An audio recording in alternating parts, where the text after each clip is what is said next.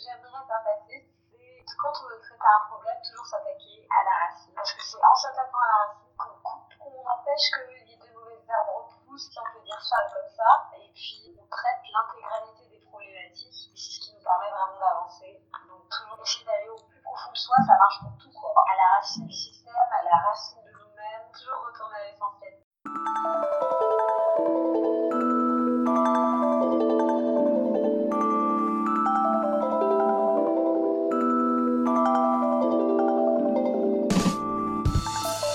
Vous êtes sur Not Just For Us et je suis Claudia, votre hôte, investigatrice de ce podcast dédié au partage d'expériences de vie de femmes noires, admirables, inspirantes, résilientes. Deux fois par mois, en toute intimité, dans un cadre safe et destiné au mieux-être de chacune, une femme se racontera autour d'une thématique de son choix. Nous accueillerons son partage avec beaucoup de bienveillance et de respect et l'espace sera fait de telle sorte qu'elle puisse se raconter au mieux et que son partage puisse servir au maximum à d'autres. Not Just For Us, c'est un peu une affaire de résilience. Not Just For Us désigne ces choses qu'on décide de ne plus garder pour nous, car ce qui est caché ne peut guérir. Bienvenue à toutes.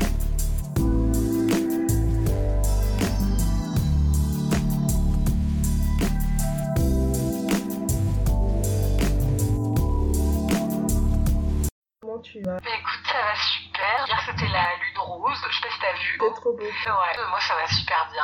J'ai pris mon petit thé, j'attendais ça avec impatience, j'étais toute excitée. Bienvenue du coup. On va commencer Ouais. Ok. Alors, dis-nous tout. Es-tu Je suis Charlotte, de métier je suis liste modéliste et je suis la fondatrice de Mangeuse d'herbe. Donc c'était à la base un peu un passe-temps, c'est un compte à Food dans lequel je crée des recettes exclusivement végétaliennes, véganes. Ça a été un peu une aventure un peu fortuite parce qu'à la base ouais, je suis dans la mode en freelance donc je travaille à mon compte. À la base j'ai un peu euh, commencé euh, cet Insta euh, juste en dilettante comme ça pour pouvoir convaincre mes proches clairement. Je me dis je vais leur faire des photos de malades et euh, pour pas dire non voilà. D'accord. Et ça marche Ouais, ça a vachement marché. parce que Pour le coup, j'en suis à mon troisième Noël en famille vegan, donc Oh. exclusivement vegan, donc super. Ouais, bah, ça a marché. Puis surtout, euh, ce qui a été super intéressant, c'est que j'ai touché encore d'autres personnes, quoi. Mm. Parce qu'en fait, je travaille juste des recettes euh, véganes, végétalisées, mais aussi, je travaille surtout sur la culture végétalisée des, des plats traditionnels euh, qu'on a l'impression qu'ils doivent être toujours carnés ou s'ils sont exclusivement carnés, bah, carrément les revisiter de A à Z, en gardant un peu une authenticité, quoi. D'accord. Ouais. Mangeuse d'herbe? Alors, euh, mangeuse d'herbe, euh, à la base, comme je t'ai dit, c'était vraiment juste comme ça. Ah, d'accord. Je vais pas dire par, simple provocation, mais limite, hein, c'était un peu. en fait, c'était plus en réaction aux réactions. Vu que D'accord. souvent, dans ma famille ou même mes proches, on me disait oui, tu manges quoi De l'herbe, des cailloux. je me suis dit, écoute, je vais mettre une photo de plat de malade et je vais écrire en dessous mangeuse d'herbe. Bon, clairement, je n'ai pas l'impression qu'on voit que je mange de la ciboulette. Ça m'arrive, hein, mais pas seulement. Donc voilà, je voulais un peu travailler la distinction entre le nom et puis bon, les visuels de mes plats qui clairement avaient l'air, euh, voilà, c'était pas juste De l'herbe. Voilà, de l'herbe, des, des- des choses crues. Euh, Oui, Voilà. pas juste de la salade, quoi. hein. D'ailleurs, je devrais plus en manger. En tout cas, moi, j'aime bien ton nom et je trouve que c'est bien trouvé. Ça Oui, moi, ça m'a parlé du, du premier coup, oui. On fait le lien, hein. C'est juste que je voulais savoir quelle était l'histoire derrière le nom. Ok, d'accord, ouais. Ok, mais non, bon, après, je me dis, bon, moi, ça fait sourire les gens et puis ça leur reste un peu dans la tête. C'est ça Ok. Et tu es végane depuis longtemps? Alors, ça va faire trois ans. Trois ans que je suis végane. Ok. Et qu'est-ce qui s'est passé Quel était le, Le déclencheur oui. Alors, euh, on va dire que de base, c'est parti par la rencontre d'autres afro-féministes qui s'appellent aussi Charlotte comme moi, six scorpions. On a à peu près une vie assez similaire, donc on a eu une sorte d'atome euh, Crochu. d'atome crochu comme ouais. ça. un peu le coup de cœur amical. Ouais. On a discuté et puis je la voyais, elle mangeait pas comme tout le monde. Donc Mm. je lui ai demandé euh, quel était son problème. Et euh, bon, clairement, elle est restée extrêmement parce que c'est pas quelqu'un qui aime perdre son temps à débattre euh, ce qui n'est pas mon cas. Qu'on est différentes. Ça faisait quand même belle durée qu'elle était vegan, je comprends Mm. qu'elle était perdu foi. Elle est afro-féministe. Elle m'a elle m'a vachement interpellée par rapport à l'engagement et à la consommation de viande. Elle m'a dit entre quatre yeux, bah voilà, la viande que tu consommes, ça participe directement à l'asservissement, l'impérialisme de pays, euh, d'autres pays, type le tien, la Guadeloupe, type le continent continent africain, type ceux que tu portes certainement dans, tes causes, dans, tes actions, bah, en fait, tu les oppresses directement dans ton assiette. Aïe, un peu la petite blessure, un peu dérangé. ouais, je me suis dit, euh, ah ok, d'accord, ben, je, je savais pas du tout, donc euh, elle m'a envoyé quelques petits liens comme ça, elle m'a dit écoute, euh, tu vas faire tes recherches, hein, comme une la pédagogue jusqu'au bout. donc voilà, j'ai un peu passé ma nuit de l'horreur. Moi je suis un petit peu une petite, oui, radicale, donc c'est vrai que bon, quand on me dit quelque chose qui m'a l'air assez grave, bon, bah, je vais aller tout regarder. J'ai un peu fait la nuit de l'horreur, puis bon, bah, le lendemain, je suis passée végane, Je sais que c'est pas le parcours, on va dire, euh, je suis passée végétarienne, non, je suis passée du saucisson, du poisson, la totale, du foie gras d'ailleurs, la totale, pas plus rien, enfin plus rien de tout ça du moins, voilà. Et on va dire qu'une autre chose un peu plus personnelle euh, qui a vraiment joué dans mon changement, clairement, parce que bon, pour avoir un changement aussi radical, la mise en danger des sciences, ça peut être compliqué en effet. J'avais perdu ma mère, quoi, un an avant d'un cancer des os. Et en fait, j'étais vraiment très très très en colère euh, quand j'ai fait mes recherches mm. par rapport à notamment la médecine. En fait, ma mère ne pouvait presque plus rien manger de spécial, donc elle mm-hmm. mangeait ce qu'elle pouvait. Et moi, j'avais déjà demandé au médecin est-ce que c'était préconisé euh, le lait dans un cancer os. Quand euh, après de nombreuses recherches, je me suis rendu compte que le le lait justement rongeait les os, mmh. littéralement, que ça participait littéralement à bah, tout ce qu'on a, tout ce qu'on peut avoir comme problème de d'os, arthrose, articulation. Enfin vraiment, c'est quand même le truc qu'il faut absolument pas ingérer. Oui. Et euh, bon, on me disait, bah non. En fait, tout ce truc de dire, je n'étais pas au courant de ça parce que bah, j'ai grandi avec les produits laitiers, sont nos amis pour, la vie. Ouais. Voilà, que c'est du calcium, que c'est bon pour les os, ça permet d'être plus fort, je sais pas quoi. Enfin, le niveau quand même de falsification. Alors déjà, j'y étais très sensible euh, étant afro-descendante. Je pense que la falsification de l'histoire, on le connaît bien, bien, bien. J'avoue, sur la santé, carrément de l'empoisonnement et parce que les lobbies ne pas aligner, rien que le serment d'Hippocrate euh, que ton aliment soit ton médicament, c'est la base comment ça se fait qu'on va penser à faire je sais pas combien de choses, mais l'alimentation, on n'y pense pas, ou alors, alors que c'est tellement logique. En fait, ça m'a permis de faire des liens, on va dire, beaucoup plus profonds. Pas parce que je l'avais en plus vécu. Le fait qu'en effet, j'ai pas vu euh, d'amélioration. Au contraire, ma mère, c'était pain au lait, H24, quoi.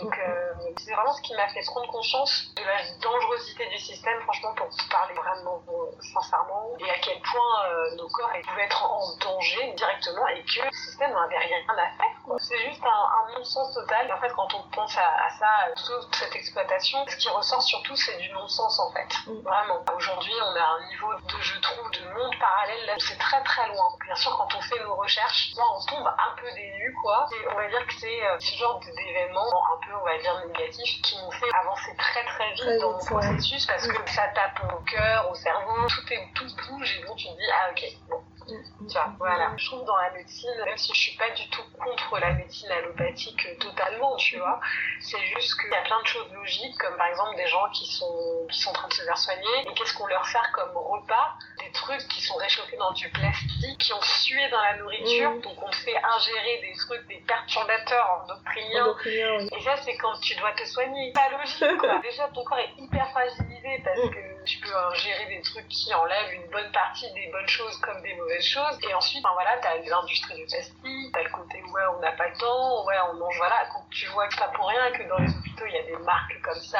des Danone, des trucs comme ça, c'est des bis comme pas possible. Et surtout, qu'on ne propose pas à des gens déjà quand ils sont malades de passer à des régimes végétaliens, c'est juste de la pure folie, quoi.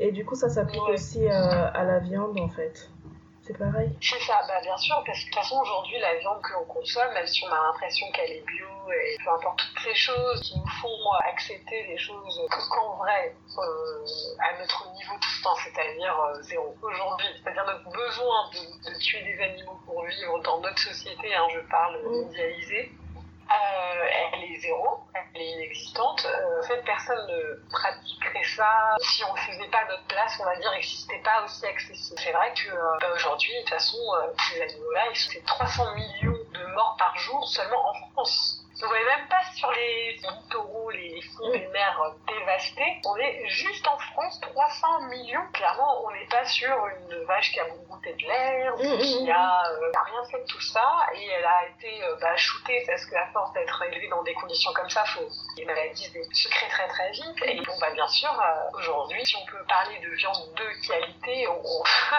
déjà moi, ce mot, ça ne viendrait plus à l'esprit, mais déjà ça, euh, ça marche, ça fonctionne pas. Et même notre constitution en tant qu'être humain, on est certes omnivore, mais on n'est certainement pas carnivore. Donc, c'est-à-dire qu'on n'est pas comme le lion, déjà ça se voit par rapport à notre con- constitution. Et la structure ouais, de nos. La structure, De, de nos, de nos dentitions, oui. C'est ça. Et par rapport à la longueur de notre côlon. De toute façon, moi je le vois très bien. euh, j'ai un chat, euh, puis avec lurette, euh, quand il mange de la viande, il va direct aux toilettes. Quoi. Ouais. Donc, en fait, on stocke, on a vraiment un côlon long, contrairement au, lion par exemple, qui digère vite la viande, justement parce que il n'y a pas tous les désagréments de la viande qui vont stagner dans le côlon. Le- Et on le voit tout de suite, parce que dès qu'on mange des fibres, des végétaux, là par contre, le côlon est nettoyé, parce qu'en fait, il reste plus longtemps. C'est adapté tout simplement et se dire que voilà, c'est notre état naturel, sinon c'est un état qu'on est omnivore, donc on peut survivre avec ça. Mais clairement, notre consommation actuelle, euh, c'est juste pas adapté. Et encore pire quand les personnes sont en difficulté. Et euh, du coup, euh, quand tu as fait ta transition pour les repas, tu as facilement trouvé comment remplacer ce que tu mangeais avant par du végétal, du coup. Ouais, en fait, euh, je t'avouerai, moi, ça a été vraiment pas difficile. D'accord. Euh, je pense que ce qui a été le plus difficile, ça, ça a été le fromage, parce qu'en fait, le fromage, c'est une drogue. En fait, c'est c'est une vraie drogue. Je me rappelle plus du nom de, de cette drogue. Franchement, en fait, bon, déjà, comme je savais, comme je l'avais conscientisé, ça, ça allait, quoi. C'était juste un peu euh, des donc je le compensais par autre chose. Sinon, après, je mangeais euh, comme d'habitude, quoi, juste des, quantités un peu plus importantes. Euh, toujours mangé du riz haricot rouge, toujours mangé euh, ce fameux riz haricot rouge. Voilà, et en fait, à partir du moment où on passe pas du jour au lendemain seulement euh, fibre, et ben là, c'est sûr que ton corps, il va faire Ah, oula, qu'est-ce que c'est que cette eau Qu'est-ce que c'est un peu péter un plomb. Mais bon, si on mange des céréales, des sucres lents pour faire la transition, mais comme en fait, façon, on mange, hein, parce que personne ne mange qu'une pièce de viande et puis c'est tout. Hein, déjà, Bah oui, c'est vrai. le riz, euh, des pommes de terre, des patates douces, euh, tout ça, ça va pas faire euh, fibre d'un coup euh, Ouais. dans le corps, ça va permettre de faire, de, de faire tenir euh, et d'adapter progressivement. Et même moi, encore aujourd'hui, quand je fais des cures crudivores, je le ressens, je vois quand même une différence. Donc clairement, j'ai pas non plus une alimentation herbivore, si on peut dire. En tout cas, j'ai des céréales, je mange cuit, mon, mon corps, il est, il a pas vu de, de différence. hein. Enfin, il a vu une différence euh, bah, au niveau de la digestion, au niveau de l'énergie. Mais après, euh, en fait, il y a des moyens de ne pas trop brutaliser son transit euh, tout- juste en apportant euh, des oléagineux, des fibres, mais aussi euh, des céréales, etc. D'accord. De base, déjà, Voilà. ton alimentation en dehors de la viande, elle était assez complète? Euh, franchement, non. Que, c'est-à-dire que, en tout cas, par rapport à aujourd'hui, c'était un peu ridicule, quoi, parce que en tant qu'omnivore, euh, bah, déjà, je me posais jamais la question des carences. Je me pose tout le temps aujourd'hui. je peux comprendre, mais c'est vrai que je me posais jamais la question des carences. Et franchement, euh, il y avait des fois où je pouvais vraiment manger n'importe quoi. D'ailleurs, déjà, je mangeais des McDo. Alors, il y a des gens qui mangent des McDo, on leur demande pas s'ils ont des carences. Moi qui mange des épinards, on me demande si j'ai des carences. C'est marrant. je mangeais des KFC, euh, tout ça, etc. Donc, Mhm. bon, déjà, niveau euh, malbouffe, euh, quand même, là, on n'est pas, on est pas dans un truc super bien. Et puis, en fait, je faisais juste pas attention. Donc, euh, en fait, je mangeais très peu de verre, des choses comme ça. Un peu de riz, euh, du poisson pané. Enfin, franchement, franchement, aujourd'hui, quand je dis pense, je me dis, où est-ce que t'as appris ça? Parce que c'est pas chez ta mère. Mais vraiment, après, quand tu prends ta vie d'adulte, tu commences à faire n'importe quoi. Mm. Enfin, en fait, je me posais pas la question, quoi. Ouais. Et après, je suis pas vegan, bah là, je m'inquiétais un peu plus parce que Mm. les gens m'inquiétaient par leur inquiétude. Donc, je me disais, ouais, il faut pas que je me casse, il faut pas que je me tire, il faut que.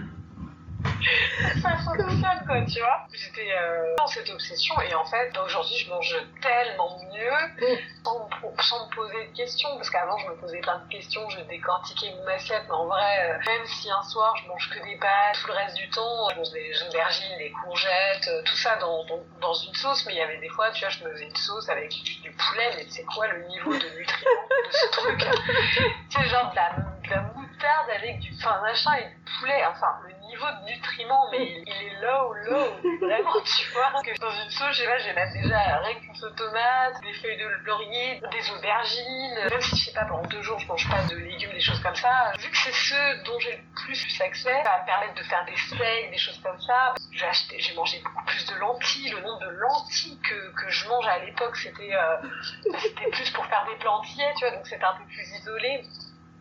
Aujourd'hui, c'est limite si je me baigne pas dans les lentilles.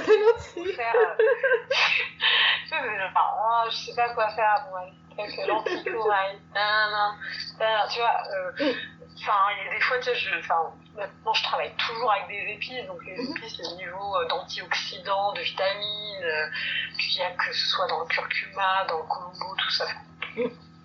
En fait, après, on n'y pense plus, parce qu'en fait, on, on mange, je, enfin, je vais pas dire que la nourriture végane, c'est absolument euh, healthy, parce que bon, il y a du sucre, il y a, enfin, il- voilà, on peut, le sucre, c'est végan, on peut y aller, voilà, il y, a, il y a des, il y a des produits transformés, mais bon, moi, perso, euh, bah, j'en achète pas des masses, quoi, Euh, quand j'en achète, je me dis, oula, faut que j'arrête, parce que je le sens tout de suite, quoi. Ouais.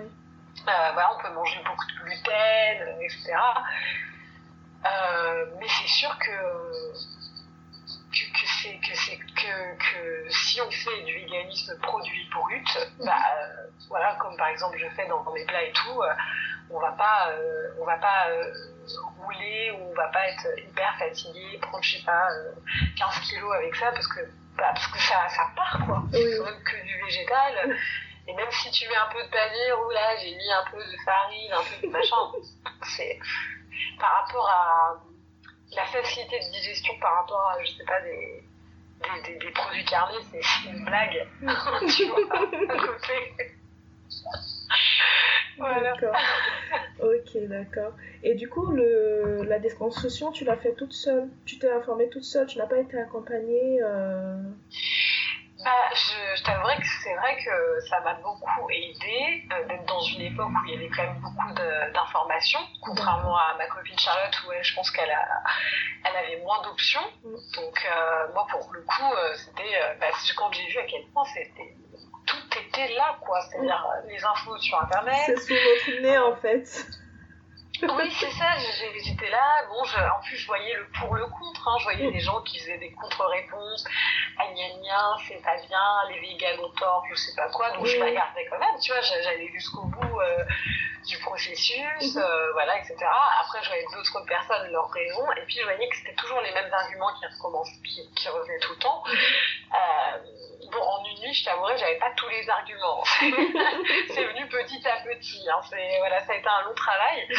Mais euh, ça, par contre, ça a été un peu plus. euh, voilà, ça m'a demandé plus de recherche. Mais c'est-à-dire que voilà, je suis allée voir euh, d'autres études non françaises. Parce que, Mhm. purée, on est très accrochés à nos lobbyistes carnés. C'est un truc de fou. Hein. Et waouh Enfin, Tu vois, qui vont dans les écoles. On est vraiment cernés, tu vois, contrairement à des études même en Allemagne, aux États-Unis. Mhm. pourtant, tu vois, tu te dirais que eux, encore, c'est encore pire. Mais C'est, c'est, euh, pour moi, c'est, euh, c'est, c'était, un, c'était bien parce que j'avais vraiment toutes ces réponses, toutes ces études. euh, Pour moi, ça a été facile. Et puis surtout, c'est vrai que ça m'a fait du bien d'avoir une personne à côté de moi qui était dedans et donc bah, avec qui toutes mes réflexions, je pouvais les partager. Et son compte, c'est Afro Noir. Là, elle a lancé son compte. J'espère qu'elle va enfin lancer son podcast parce que euh, c'est quelqu'un qui avait beaucoup de choses à dire.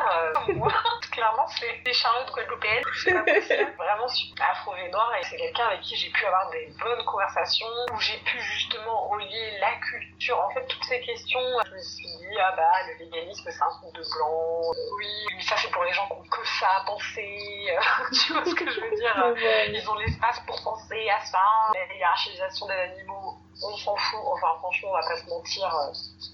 C'est moins important que les êtres humains. Enfin, tu vois, tous ces trucs, j'ai Mm. pu les déconstruire avec une personne. Et ça, je sais que ça m'a- beaucoup aidé, ça m'a conforté. Je me suis euh, sentie euh, bah, accompagnée, quoi, tout simplement. Et, et, euh, toutes ces vidéos YouTube, toutes les personnes qui parlaient, qui discutaient, euh, même si je leur parlais pas directement, bah, ça me mettait des mots sur une sensation. Donc ça, c'était cool, quoi. Tu vois. Ouais. Et puis j'avoue qu'avoir une personne, parce que bon, les vidéos, tout ça, il n'y avait pas trop de personnes racisées. Donc avoir une personne voilà, qui a une culture similaire à toi, le même, à peu près le même parcours. Euh, bah, tout de suite, tu t'identifies beaucoup plus qu'une autre personne qui n'a pas du tout le même vécu. Mm. Voilà, quoi. Par rapport à la culture, c'est précieux, quoi. D'où l'afro-vegan. Voilà.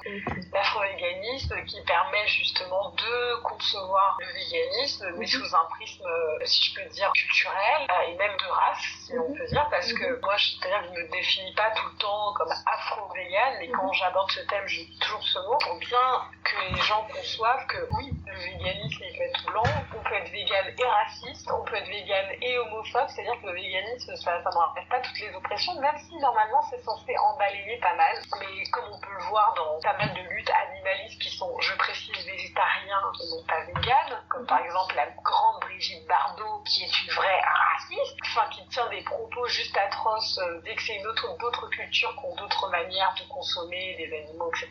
Justifiable, pas justifiable, c'est leur culture et clairement elle est, elle est plus choquée parce que ce sont des chiens et chats que pour les vaches, les cochons, tout ça, etc. Il y a toujours ce relativisme quand mhm. on est animaliste blanc, qui est lié à sa culture, qui est lié au fait qu'on soit fasse partie d'un système euh, dominant et qu'on est euh, toujours mieux que les autres. Tout simplement, ça, ça, ça, ça s'efface pas. Voilà. Donc c'est des choses qui peuvent rester et même si le véganisme justement s'attache à euh, déconstruire un système, donc normalement déconstruire des oppressions à la base, mhm. tu vois, parce que en fait dans le véganisme il y a quelque chose qui s'appelle le spécisme, c'est justement cette notion d'espèce supérieure aux autres, c'est en fait la base, pour moi, le spécisme, la base de la hiérarchisation. Qui a décidé qu'un poulet valait plus qu'un pigeon, ou moins qu'une vache, dans certains pays pareil, hein, une vache c'est plus important que voilà, et nous défonce des vaches euh, comme jamais, euh, donc pour eux ça pourrait être tout aussi choquant que dans d'autres pays, bah voilà, ils mangent des chiens, mais nous on a décidé que la,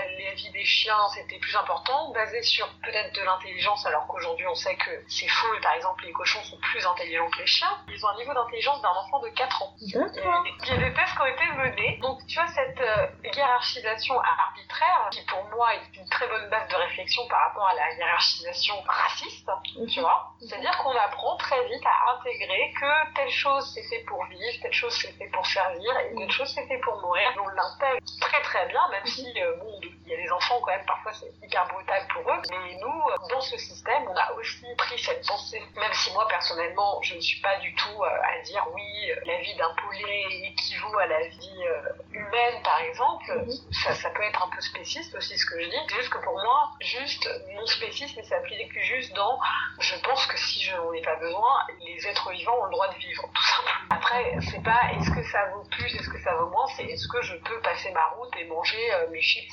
tu vois oui, je n'ai pas l'impression que j'ai besoin de ravager tout ça tu vois ce que je veux dire Oui, je vois. et en fait, justement, cette pensée de hiérarchisation, on connaît qui sont les, champions de ce sport, euh, culturellement, qu'on a intégré et qui se sont intégrés aussi à des cultures qui n'étaient pas euh, aussi hiérarchisantes, comme par exemple des cultures africaines, etc., qui à la base étaient véganes. Donc tout ça, c'est des choses qu'on déconstruit, même rien que aujourd'hui ce qu'on peut appeler la limite dans la grande partie, bah, tout est animé. Donc déjà, la perception de la hiérarchisation, elle est plus la même. À partir du moment où on revient à notre source, on se dit, ah, on est plus sur la même base, la hiérarchisante, oui, ça, ça vaut rien, ça, ça vaut quelque chose. Et surtout, cette connexion à la Terre qui est aujourd'hui complètement coupée avec ce système capitaliste d'exploitation. C'est pas pour rien qu'on a eu, euh, qu'on est passé par des phases euh, d'esclavage euh, comme du jamais vu aujourd'hui dans l'histoire, de commerce d'êtres humains, euh, de déshumanisation, de hiérarchisation, dans une culture qui est qui prend bah, sa, puissance là-dedans. Et aujourd'hui, les, tous les pays qui, sont, euh, qui ont ce regard qui se base là-dessus et qui s'auto-détruisent avec ça, c'est parce qu'ils sont sous le joug de ce regard occidental. Donc tu vois, quand on va à la racine de quelque chose qu'on se dirait c'est juste de la nourriture, on va très très très profond, beaucoup plus profond, parce que c'est des habitudes de vie en fait qui retranscrivent une tonne de choses quoi, tu vois? Mais on sent que tu es animé par ça et que, ben, que tu as découvert plein de choses. C'est comme quand tu parles de transmission en fait que je voulais, c'est euh, tout ce que j'ai découvert le mettre à apporter parce que je sais que tout le monde n'a pas la place pour penser ça euh, à le temps. Bon, aujourd'hui, on est en confinement, alors c'est le moment de faire ses devoirs. tu vois, c'est, ouais, pour moi, c'est, hyper passionnant parce qu'à travers, je sais pas, la perte juste euh, de tel ou tel aliment, ça m'a Mhm. permis d'ouvrir mon sac de considération, d'aller plus profond dans ma lutte, Mhm. dans euh, mon héritage, d'aller, voilà, j'essaie un peu de faciliter ce processus où moi, bah, je suis passée par des phases où j'ai dû me taper des reportages franchement pas marrants, même si je pense que c'est nécessaire. C'est nécessaire, je pense aussi. Pour avoir le, ne fût-ce que le déclic. Ouais, c'est ça parce qu'en fait, juste écouter et se dire, euh, c'est bien, c'est une première étape, mais après, il faut se conscientiser. Et pour passer au-delà de ce plaisir personnel, il faut, faut y aller, quoi. Faut, faut penser. faut penser ce qu'on a dans notre assiette, faut penser C'est ce qu'on achète. C'est ça. Et même si ça a des beaux paquets, des beaux packaging et que c'est Mm. joli, et réfléchir aux conséquences, à ce qu'on sert, et ce qu'on se sert nous-mêmes. Penser par Et, euh, en fait. C'est de la déconstruction, totalement, quoi. Ouais, Mm. ouais, c'est ça. On a l'impression qu'on va lâcher plein de choses, mais en fait, on peut garder tout plein de choses. Les gens, je comprends, ils ont un peu peur de, de casser la baraque. Hein. Je comprends, hein, c'est de casser un peu toutes les fondations. Là, on se dit, oulala. Là là. Au contraire, en fait, ce qui est intéressant, c'est qu'on a l'impression que c'était nos fondations, mais en dessous, il y en a des encore plus solides ça, et, tellement plus intéressantes euh, Mm. Choses qu'on a l'impression qui nous ont été léguées. C'est pour ça que j'aime beaucoup parler en tant qu'antillaise de la soul food de l'héritage euh, direct des anciens esclaves, où justement on a cette fierté d'avoir la etc. Mais avant la soul-food, il y a quelque chose de beaucoup plus précieux qui, se retrouve dans la soul-food, mais de plus essentiel, de plus, de plus authentique, et qui n'est pas marqué par la violence. Quoi. Mm. Tu vois ce que je veux dire? C'est-à-dire que est-ce que justement dans notre processus de processus de déconstruction, on doit s'accrocher à un état de survie qui nous détruit à petit feu, ou justement à quelque chose où euh, cet oppresseur n'était pas là et que c'était au contraire euh, plus essentiel, plus glorieux, plus sensé.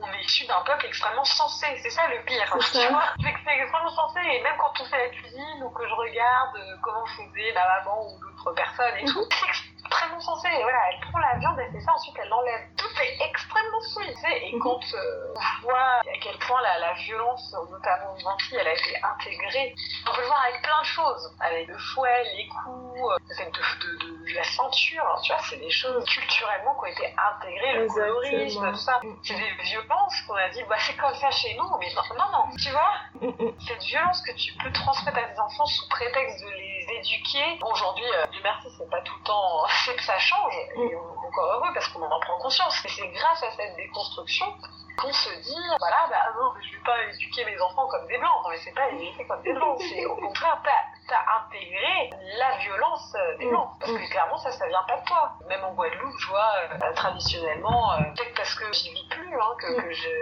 c'est une distance, mais au carnaval, il y a des enfants très très jeunes, ça s'appelle des, des fouetteurs. Ils ont des fouets. D'accord. Et en fait, ils les font claquer. Ils marchent comme ça dans la procession. Mais genre, des enfants qui ont genre 5, 6 ans peut-être, qui ont des mini-fouets. Et jusqu'à très tôt, en fait, c'est genre le truc, en gros, qui pour eux, ils le disent que c'est un peu pour se rappeler de la violence, etc. Mais pourquoi tu mets ça dans les mains d'un enfant? Est-ce que, enfin, je sais pas si tu vois. Oui, je vois. Dire oui, ça c'est la fierté, c'est la fierté de manger les pieds de cochon, machin, je sais pas quoi, parce qu'on avait que ça à manger, on avait les pires parties. Qu'est-ce que ça révèle chez nous de pratiquer? Est-ce que c'est de la commémoration ou est-ce qu'au contraire c'est euh, comme une sorte de syndrome de Stockholm, hein, je te jure, c'est Mm, mm. C'est traumatisé. Enfin, vraiment, même chez par exemple des d'autres peuples ont souffert, comme les juifs par exemple, mais qui, qui va faire, qui va pratiquer, je sais pas quoi, euh, oui, si. on est complètement perturbé ouais, sur ce genre de truc. Tu vois Et bien Ouais. sûr, on va se dire oui, mais ça c'est que la culture, ça c'est les traditions, c'est comme ça que ça se passe. Oui, mais tu vois, quand on va plus profond, Mm. c'est un héritage et parfois il faut s'en construire un nouveau quand il est C'est pas. ça. Prendre ce- le meilleur et laisser le reste. Exact, exact. Voilà. Clairement, en fait, tu vois, par exemple, sur la sous-food, ce qui est assez intéressant, c'est qu'on peut réfléchir au fait que bah, il y avait carrément des écrits que les esclaves ne voulaient pas cette nourriture carnée. Ils trouvaient ça dégueu, tout simplement. Ils n'étaient pas habitués du tout. Et en plus, euh, premiers déportés, c'était des, des, des grands initiés, c'est-à-dire des- ils n'ont pas pris n'importe qui, au contraire. Ils ont pris des gens qui savaient travailler, qui savaient, qui étaient, qui, qui avaient des capacités justement pour les utiliser. Et c'était des personnes qui ne consommaient pas ce genre de produits. Et en fait, on était à une violence, tu vois. Et enfin, je sais pas si tu as déjà vu les What the Health, etc. C'est des reportages où justement on explique comment est-ce qu'on conditionne les populations pauvres à ne manger que du cacaboudin. Non. Bah, par exemple, tu vois, aux États-Unis, on peut voir que ce qui est plus accessible, ça va être les McDo, ça va coûter 2 Mm. euros. Donc les mères de famille, par exemple, les mères célibataires qui qui n'ont pas les moyens, ils vont faire manger leurs enfants là-bas. Et comment est-ce qu'en fait tu tues une population rien qu'avec la nourriture, tu les as servis parce Mm. qu'ils ont besoin de toi. Tu mets ça dans ton corps, ça contamine ton esprit. Si on peut parler énergéticité sur des fréquences très basses, au Ouais. niveau nutritif pour nourrir ton cerveau, c'est très pauvre. Très pauvre, ouais, exactement. Euh, et comment tu vois, euh, bah, tu malmènes comme ça les esprits des gens et leur corps, parce que c'est connecté tout ça, et puis tu les as servis petit à petit. Et euh, ils en étaient carrément à des pratiques qui sont moins connues, tu vois, c'est étonnant que même dans notre propre histoire, c'est des choses qui sont moins connues, qu'on leur cassait les dents de devant pour les forcer à manger ce genre de nourriture. Et ça, c'était pendant la traversée, donc histoire de rendre le truc euh, encore plus insupportable. Et en fait, à quel point, justement, les esclaves savaient eux-mêmes cultiver, équilibrer un repas vegan, parce que là, on n'était pas sur du végétarien, on vegan. Déjà, ils avaient des micro-parcelles de terrain, et justement, on va dire, bah, les esclavagistes faisaient en sorte qu'ils qu'ils en aient, qu'ils aient besoin de la viande, tu vois. Mm. Alors qu'ils auraient pu être en autosuffisance. D'ailleurs, quand on voit la Guadeloupe, le Cameroun, tout ça, non mais autosuffisance, c'est ultra facile. Ça pousse comme si, euh, C'est ça. bah là, je fais, je suis là, c'est quoi, c'est quoi, bah du cacao. Ah bon? Là, en plein milieu de la route, tu vois. Et au contraire, tu vois, comment rendre les gens dépendants d'une nourriture, en plus c'était la pire nourriture, en plus en leur faisant miroiter que la nourriture des forts, des puissants, c'est Ah euh, les meilleures parties. Vous avez cela, donc déjà si vous avez, même les femmes n'avaient pas toujours droit à la viande, donc c'était surtout les hommes, alors que les femmes faisaient le même boulot que les hommes, voire pire, parce qu'en plus elles euh, soutenaient le, enfin elles étaient beaucoup plus présentes pour la cellule familiale, parce que même les, les hommes n'avaient pas forcément le choix, hein, c'était pas par choix, hein. elles ont dû endosser Mm. ce double statut, ouais. Et puis même euh, la religion, ça a été aussi une manière d'asservir les esprits. Tout ça, c'est un processus. En sens, ça ne veut pas dire qu'aujourd'hui, les gens ne doivent plus pratiquer leur religion qu'ils ont eu. Voilà. C'est juste qu'il faut quand même un peu déconstruire, être un peu objectif. Et on ne veut pas dire, donc, euh, oui, à toutes les personnes qui pratiquent telle ou telle ou telle religion, bah, c'est caduque aujourd'hui, il faut tout enlever. Ouais, il y a des gens qui vont le faire et il y a des gens qui vont pas le faire. Mais c'est juste qu'il faut un peu quand même euh, prendre un peu de hauteur et savoir que la nourriture, la religion, ça a été une forme d'asservissement, mais ça peut être aussi une forme de libération. Tu vois. Quand c'est conscientisé, quand c'est pas juste de l'appris par cœur et que c'est, on s'est réapproprié C'est vraiment ça, les choses. exactement. Et là, il faut se connecter à notre humanité l'humanité, elle est, elle est là. C'est là où ça fait mal, hélas. Parce que qu'est-ce qui nous différencie, euh, bien si je peux dire, des animaux C'est vraiment cette compassion conscientisée que quand on voit quelque chose d'injuste sur les humains ou un être humain, je sais pas si on voit un chien, un chien se faire battre à mort juste gratuitement euh, comme ça, ça nous fait quelque chose là au milieu. Là, c'est à vif, c'est notre endroit où c'est plus ouvert. Et pour cultiver notre humanité, bah, il faut que ça tape. Sinon, bah, c'est que superficiel et c'est juste des concepts.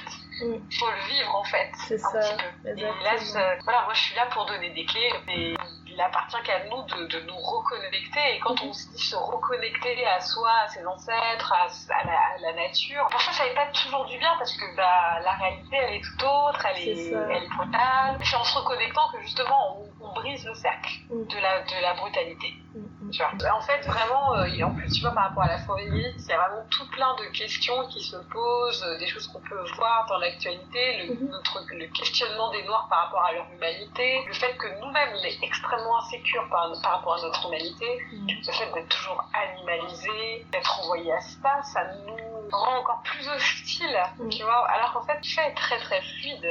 C'est de l'insécurité qui, est- qui, qui est provoquée par un système. C'est fait pour. Vraiment. Justement, pour que ceux qui puissent dire qu'ils ont l'humanité, voilà, depuis euh, quelques siècles, là, qui disent qu'ils sont porteurs d'humanité, de, euh, de bienveillance, euh, voilà, comme on peut voir par exemple chez les Blancs, on va dire, ah bah non, vous faites pas ça, euh, oh là là, ils disent, c'est des sauvages, enfin, tu vois tous ces mythes cannibalistes, alors qu'il n'y a aucune trace de cannibalisme, au contraire, par contre, il y a beaucoup de traces de cannibalisme entre Européens, alors ça, ça y va, il y a Ah beaucoup de traces.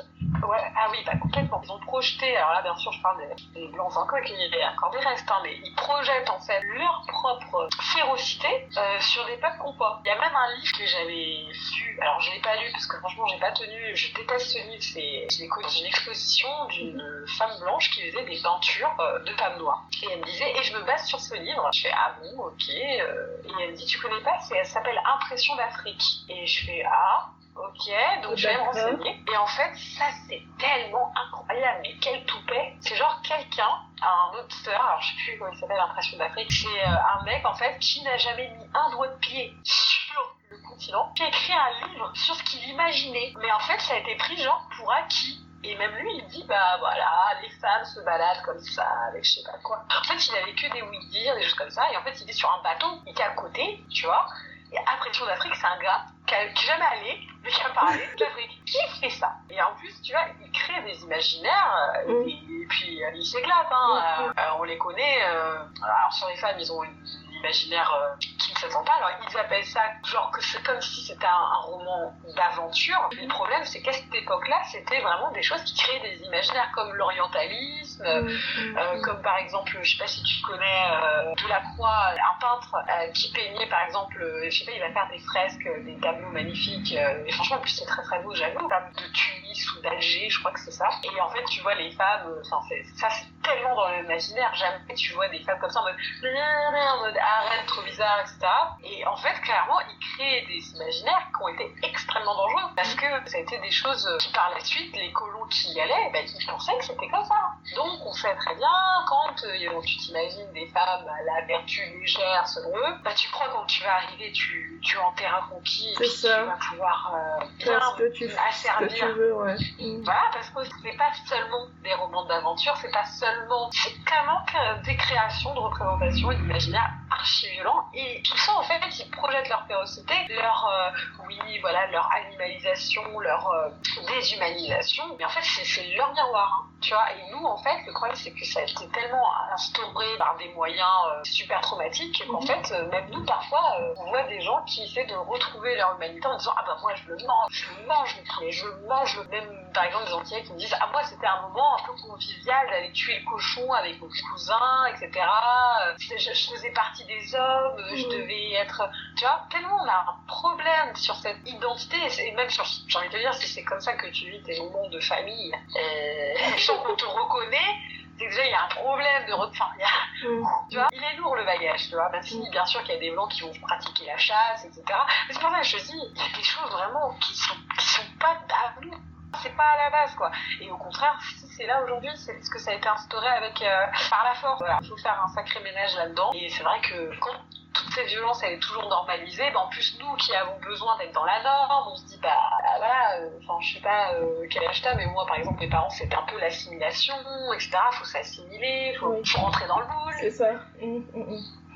Quand le il est comme ça bah, tu suis tu suis heureusement aujourd'hui les choses changent et que ce soit à travers la lutte antiraciste, à, travers le féminisme, l'afroféminisme, mhm. on commence à mettre un peu de distance avec, euh, avec tout ça. D'accord. En parlant euh, d'afroféminisme, c'est quoi la différence entre l'afroféminisme et le féminisme? Bah Alors selon moi, l'afroféminisme, euh, c'est un féminisme. Comme le, on va dire, voilà, pour moi le féminisme tout seul, mhm. c'est un féminisme blanc. Donc, euh, il, est, il se veut universel et il se va dire euh, bah, créé par des personnes blanches, etc. Sauf qu'en fait, personne n'est universel. L'universalisme, c'est complètement de l'illusion et les êtres humains ont des complexités culturelles euh, liées au système. Parce qu'en fait, le féminisme s'accroche sur la nos femmes, sauf que on n'est pas seulement femme. Quand on est femme, noire, musulmane, femme, noire, métisse, peu importe, il y a d'autres, de nouvelles problématiques qui rentrent en compte parce qu'on est dans un système qui peut être oppressif envers un certain type de personnes. Donc automatiquement, voilà, le jugement par rapport euh, qu'on peut avoir euh, de la part d'un féminisme blanc sur le voile, sur la culture, toujours pareil hein, sur la culture. Et comme pour le véganisme, il n'y a pas qu'un seul moyen d'arriver vegan, il n'y a pas qu'un seul moyen de vivre son spécisme. Et je comprends hein, euh, qui vont dire, nous aussi on est des animaux, on est les égaux des animaux. Par exemple, je sais très bien que je ne vais jamais tenir un, discours pareil devant des personnes noires, encore moins devant des des anciens, parce que je sais que pour eux, leur humanité, ils essaient de la gagner. On n'est pas sur le même niveau. C'est-à-dire qu'il y a des gens, ils ont toujours été considérés comme des êtres humains et avec une vie euh, valable. Et il y en a, en fait, ils ont été pendant des siècles, même pas des animaux, genre des choses, des meubles. Et en même temps, cette hiérarchisation ne vient pas de nous, faut toujours remettre, mais je comprends que ça peut être hyper bloquant pour quelqu'un de se dire euh, le poulet, comment ça a la même valeur. Parce que déjà, nos, notre vie n'ont presque pas de valeur dans la société. Cette valeur de vie qui est remise en question et les personnes qui sont les plus en danger dans le monde, alors bien sûr on dit toujours quand même que les animaux ce sont ceux qui souffrent le plus parce que 300 millions par jour on fait naître pour torturer, pour tuer, par jour. Ah. Par jour. Oui, en France. Oui, oui, oui, j'ai- j'avais compris le en France. Seulement là. Par jour Ouais, par jour. D'accord. Et, et dis-toi qu'avec le confinement, ça n'arrête pas. C'est pas fermé. hein. Ça, ça y va encore plus. Là, toutes les personnes là, qui donnent leur argent dans, dans cette industrie mortuaire, elle est pas en train de dormir là. Au contraire, elle se dit allez, c'est le moment, c'est le moment. Là, c'est la production. Ça relance, ça relance. Et c'est quand, en tant que personne noire ou racisée, notre vie déjà vaut pas grand chose et être comparée. Voilà. Moi, pour moi, c'est vraiment un privilège euh, blanc quand même de pouvoir dire euh, quand on veut entre guillemets se mettre à la même hauteur parce qu'on n'est pas menacé. Et, et aussi c'est aussi intéressant que nous on se sente pas aussi menacé par cette hiérarchisation. Mais je comprends que ça puisse être brutal pour certains d'entendre ça. Parce que s'ils ont été élevés là-dedans comme ça qu'ils trouvent leur humanité. Donc c'est tout un process. Et pour moi les vegans qui vont me dire euh, vegan blanc par exemple qui vont me dire oui euh, je suis tout pareil euh, bah, je comprends que pour quelqu'un de racisé c'est genre ah ouais d'accord on vit pas dans le même monde, tu vois. Donc l'afro-véganisme sert aussi à, dire, t'inquiète pas, je comprends dans quel monde tu vis, euh, mais il y a d'autres, euh, leviers qui peuvent t'amener à, à, ce, à ce point. Si vous avez aimé cet épisode, n'hésitez pas à le partager à vos proches, à en parler autour de vous et ou participer autrement à sa visibilité en laissant quelques étoiles sur Apple Podcast ou sur votre plateforme d'écoute si elle le permet. Je vous dis à très vite, prenez soin de vous.